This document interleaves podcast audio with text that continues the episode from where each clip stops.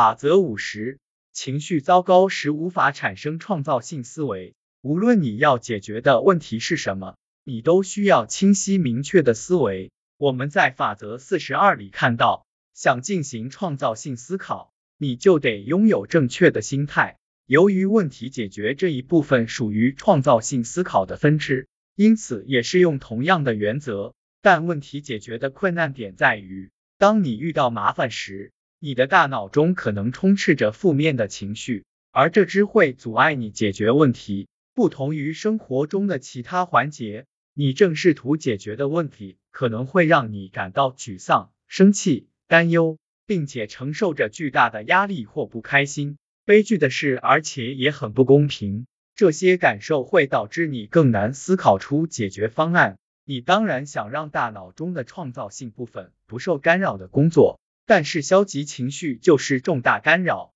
当你感到担忧时，其他人能说出的最糟糕的话就是别担心。其他具有类似效果的还包括别生气、别沮丧或者淡定。一公平的说，你对自己说这些话时，可能比你听到其他人说要好受一些。可说出这些话本身就很难了。虽然世界上没有魔法，但我可以教你几个小窍门。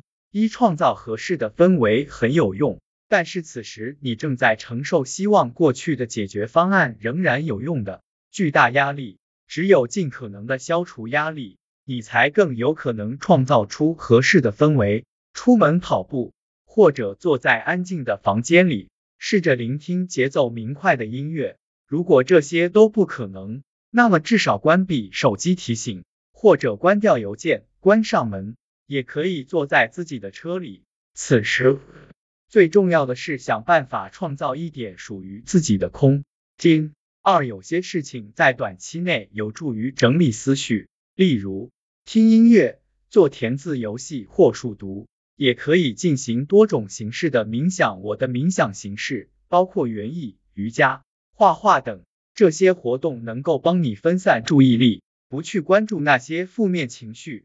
三，只要有机会争取独处时间，那么就去争取。时间就是一个巨大的压力源，会进一步加剧焦虑心情和重压状态。即便减轻时间压力，也无法纠正一切，但这种做法至少能起到帮助作用。对某些问题或者某些情绪，等待也有用。例如，在多数情况下，你的愤怒情绪一般到了第二天或下一周就会平复很多。随着时间流逝，你也能看清大局。有时一个现在看起来难以解决的问题，经过一段时间后会变得更容易解决，或者至少变得不那么重要。有时，如果等待的时间足够长，问题甚至能自动解决。我并不提倡拖延，可如果等待不会导致问题变得更加复杂、更难以解决，何不试一试呢？四，如果情绪过于激动，无法得出让自己满意的解决方案，你至少需要尽全力想出一个权宜之计，想出一个 B 计划。